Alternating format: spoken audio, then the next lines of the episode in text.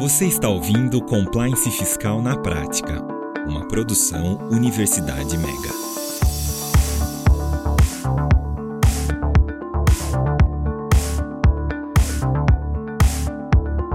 Seja bem-vindo a mais um episódio de Compliance na Prática. Sou Danilo Lari e hoje vamos desvendar o tema Planejamento Tributário no segmento da construção civil. E claro, como tudo isso está relacionado à compliance. Para este tema, contamos com dois convidados muito especiais. De sempre, Mário Baraldi, nosso Head Compliance especialista na área tributária, e, dessa vez estreando no nosso programa, Lucas Freitas, Head de Construção Civil. Tudo bem com vocês, pessoal? Fala aí, galera, beleza? Tô honrado aqui de estar a primeira vez com vocês. Espero não fazer feio, já que só tem profissional aqui na mesa. Olá pessoal, tudo bem? Mais uma vez é um prazer enorme estar aqui com vocês para a gente falar desse tema tão importante, tão abrangente, né, que é compliance. Hoje, é lógico, vamos fazer aí esse episódio especial falando um pouco mais sobre o universo da construção civil. Bom, legal, gente. Como é a primeira vez que o tema construção civil vai aparecer na nossa série, portanto, Lucas, consegue compartilhar conosco um pouquinho desse universo da construção civil? Vou tentar, vou tentar passar um pouquinho do que eu enxergo hoje do, do segmento. Construção civil hoje, na maior parte dos estudos, aí representa de 7 a 10% do PIB do país. Então, ele é um segmento extremamente importante para a economia do nosso país. Ele movimenta muito dinheiro, tanto no, na parte de obra como na parte de recebíveis, envolvendo toda a cadeia produtiva aí. Também é um dos, dos segmentos que mais emprega, então ele tem muita mão de obra envolvida. Logo, onde a gente fala de muita mão de obra, também fala de muita obrigação aí de controle de pessoas, de controle de funcionários. É um, é um segmento extremamente importante. Eu vou aproveitar esse, esse gancho aqui, essa oportunidade. Eu vou tentar esclarecer uma dúvida da galera aí sobre um ponto que talvez pareça simples, mas que impacta direto aí no dia a dia da galera. As famosas SCP, SPE, o que, que é isso?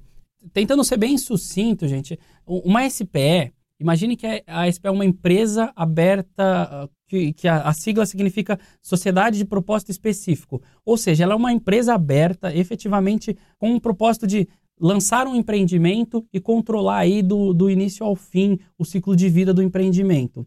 Já a SCP, ela normalmente faz parte de uma outra empresa raiz, então imagine que a Mega, por exemplo, ela quer lançar um empreendimento e ela quer colocar outros sócios. Para que ela não tenha que editar todo o seu quadro social, colocar sócios no quadro social só por conta, talvez, desse empreendimento, ela abre uma SCP, que também tem um CNPJ, mas tem sócios específicos, só que tem todo o seu vínculo direto na sócia ostensiva, que seria, no caso, a Mega. Então, a, a diferença, basicamente, da, da, da SPE é que ela é uma empresa com todas as suas obrigações e a SCP ela responde por uma sócia ostensiva, mesmo tendo outros sócios. Eu acho que essa é uma dúvida aí que às vezes paira. Eu mesmo, quando comecei a trabalhar aí, não vou falar o tempo para não entregar um pouco a idade, eu sempre tive essa dúvida e demorei para conseguir entender. Talvez seja, para quem esteja começando aí a trabalhar no segmento, talvez seja uma dúvida também da, da galera. Então, pelo que eu entendi, as duas elas acompanham o ciclo de vida de produto e empreendimento. Mas uma é responsável pelas entregas e pelas obrigações e a outra é apenas vinculada, é isso mesmo? Exatamente. Então, se a gente pensar nas obrigações acessórias aí, falando um pouquinho da parte tributária mesmo, DIRF, DIMOB, EFD contribuições, REINF, E-Social. Quando você está numa SPE, ela é uma empresa, ela tem todas as obrigações de entregar tudo ali dentro. Quando a gente está falando de uma SCP, ela pode ou não é, ser entregue na SCP ou ser entregue na sócia ostensiva. Então, essa também é uma particularidade do segmento de ter essa possibilidade de ter um controle numa filial, de, de ter o um controle numa empresa ou a sócia fazer todas essas entregas. Acho que o Mário consegue, por ser especialista, aí falar um pouquinho até do, do dia a dia, como que isso funciona na prática, né, Mário? Perfeitamente, Lucas. A gente viveu na prática né, muito dessas aventuras e entregas de obrigações acessórias e realmente a construção civil apesar de comungar algumas obrigações acessórias comuns, como outras empresas, ECD, ECF. Comungar, que palavra bonita, né, cara? Ah, a, gente... a gente tem um palavreado meio diversificado né, nessa área tributária.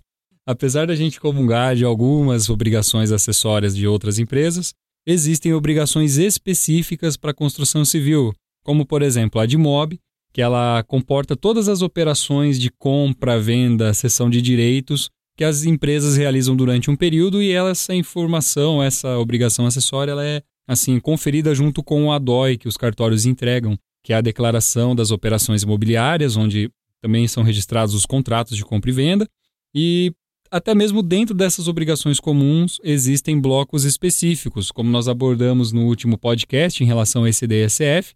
Para ECD esse ano vamos ter a novidade de que as incorporadoras vão ter que entregar um livro auxiliar, que é o livro das, dos empreendimentos que são afetados, né, o conhecido RET. E dentro do próprio FD Reinf tem um cuidado muito especial quando você lida com uma obra, que são lá nos eventos R2010, que são as notas de serviços tomados, onde os empreiteiros aí têm de fazer uma gestão muito controlada dessas informações. E até mesmo ali dentro do FD Contribuições existem blocos específicos para a construção civil, né?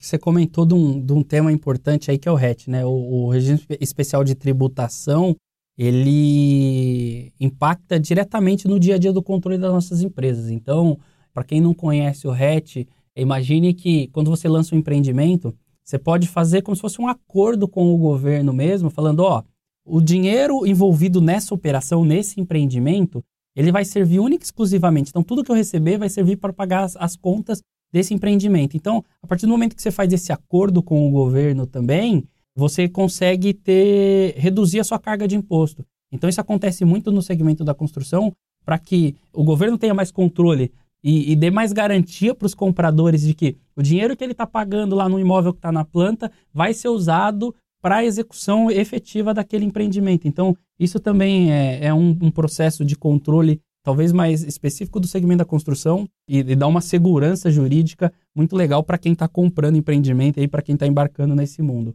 Não, entendi, galera. Bom, bem legal os pontos que vocês colocaram. Agora, o Mário comentou um pouquinho sobre o FD Contribuições. Foi, acho que, é uma das primeiras grandes entregas do mundo da construção. Consegue falar um pouquinho disso e das dificuldades para os nossos ouvintes, Mário?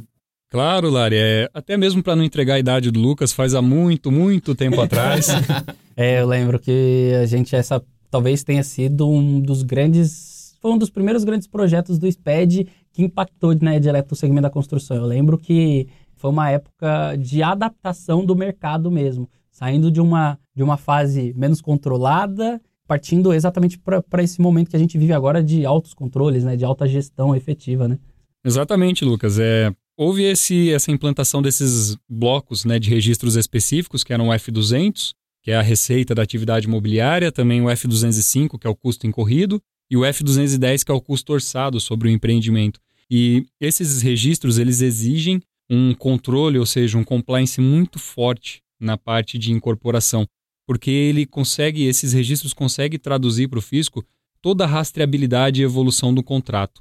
Então, muitas empresas tiveram problemas para conseguir rastrear, principalmente toda a origem dos custos e da evolução da receita para conseguir entregar essas informações de uma forma redonda, vamos dizer assim, para que quando um empreendimento chegasse ao fim, o percentual de conclusão da receita fosse exatamente 100% e o custo também estivesse ajustado. Então foi um, um trabalho muito grande de resgate dessas informações. Infelizmente, ainda existiam muitos controles paralelos, aquelas famosas planilhas que faziam controles de custos, e é, mais do que nunca esse tipo de controle se mostrou totalmente ineficaz na hora de você construir toda essa rastreabilidade e essa compliance para obrigação acessória. É, lembrando que, assim, o, o contribuições principalmente, que é um, uma entrega muito detalhada, né? Então, ela vai por comprador, por participante, sabendo exatamente quanto esse cara pagou no mês, referente àquela receita. Então, assim, o nível de detalhe que hoje o fisco e, as empresas precisam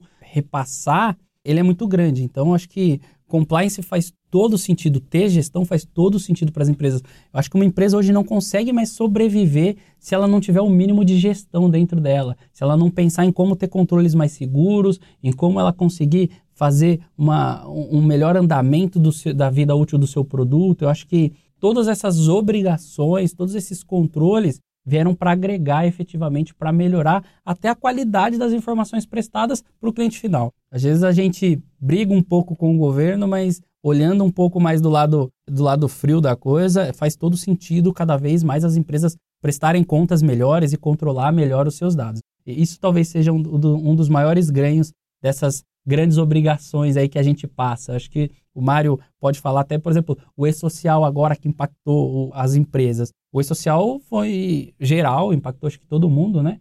O segmento da construção por ter muita mão de obra também. Perfeitamente, Lucas. Até finalizando a questão do FD Contribuições, se você não tem esse controle, se você não possui essa rastreabilidade, imagina como você entrega uma informação de um custo, a evolução de um custo de uma unidade imobiliária, isso no universo de milhares de unidades imobiliárias, bem como a evolução da receita. Então foi muito bem colocada essa questão do controle. E o e-social, ainda um cuidado ainda maior, que no canteiro de obra existe um emprego de mão de obra, seja ela terceirizada ou mão de obra própria, que envolve vários riscos e também a questão do rateio, porque às vezes um funcionário trabalha em mais de uma obra. Então isso é extremamente complexo, é extremamente cuidadoso e outra, você lida com vidas, com famílias. Então, num caso de um eventual acidente de trabalho, essas famílias precisam ser amparadas e esse controle, toda essa compliance para depois uma prestação de contas, junto com o fisco e a previdência, é importantíssimo. Pessoal, vocês comentaram aí sobre a necessidade desse controle, como foi a implantação e as dificuldades que tiveram. O Lucas comentou sobre os ganhos que tiveram baseado nesses controles. Mas esses controles foram implementados e, pelo que eu estou entendendo, tem uma dificuldade para manter esse compliance na prática hoje. O que vocês podem deixar de, de legal, de dica para os nossos ouvintes sobre manter o compliance? É, acho que assim, Lari, um dos desafios que a gente entende que o mercado é, hoje tá, já está muito mais maduro, mas que ele passou e algumas empresas ainda passam, provavelmente a falta de gestão mesmo. Às vezes, uma solução que dê condições dela ter controle do início ao fim, é o que vai fazer a diferença na longevidade daquela empresa, na longevidade dos seus produtos. Um dos maiores desafios é mudar esse mindset de pensar que compliance é custo, que gestão é custo, que isso não vai trazer ganhos para a empresa. Eu acho que o mindset do, do, do mercado precisa, acho que mudar também, mas as empresas precisam estar preparadas para conseguir implementar esses controles é, se eu puder resumir tudo numa frase, eu acredito que as empresas precisam pensar em controle do começo ao fim, de toda a vida útil dela. Não só quando o governo está exigindo uma obrigação, não só quando um cliente está batendo na porta te pedindo informação, não só quando o investidor vai atrás de você querendo uma prestação de contas. Todo o ciclo de controle é importante para as empresas. Eu acho que elas precisam pensar cada vez mais o, o, compliance na prática, né, como é o nome, eu acho que ele faz todo sentido para o mercado. Acho que elas, as empresas não vão conseguir sobreviver mais sem isso. E isso acho que faz total referência com os episódios anteriores que o Mário sempre vem batendo na tecla da educação corporativa nos processos. Então acho que essa educação que o Mário sempre coloca, com essa visão do nosso especialista da construção, faz com que o compliance realmente seja aplicado, não é, Mário? Exatamente, Lari. E até fazendo aqui um. usando uma frase que a gente ouve direto, que vai muito de encontro com o que o Lucas falou, né? o Brasil não é para amadores. Então não há espaço para erros, não há espaço para falta de gestão, para informações desconexas num segmento tão importante, tão rico, seja ele é, monetariamente ou até mesmo no, na quantidade de pessoas envolvidas nos processos, que é a construção civil. Então você precisa manter sempre controles extremamente ajustados, você precisa ter rastreabilidade de todas as informações e o mais importante, no momento de você prestar essas informações para o fisco elas precisam ser coesas, precisam estar é, em conformidade, porque há 12 anos atrás já ouvia-se falar que existiam mais de 80 formas de cruzamento de dados entre as, as obrigações acessórias da Receita Federal. Hoje eu tenho certeza que esse número já passa das centenas de cruzamentos. Então, compliance é a base da pirâmide junto com os processos das organizações hoje, principalmente construção civil, incorporação, loteadora, seja qual for o segmento, para manter o controle e manter o negócio aí vivo e perdurando por muitos e muitos anos.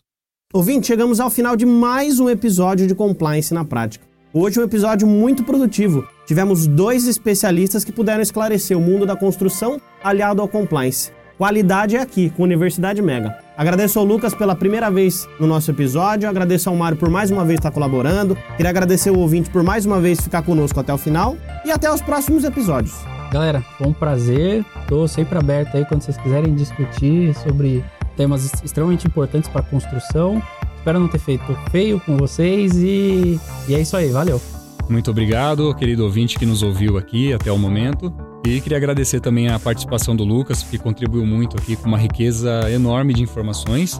E espero que esse conteúdo possa ajudar o maior número de pessoas possíveis, sejam empresários, contadores, estudantes ou até mesmo os curiosos sobre o tema, né?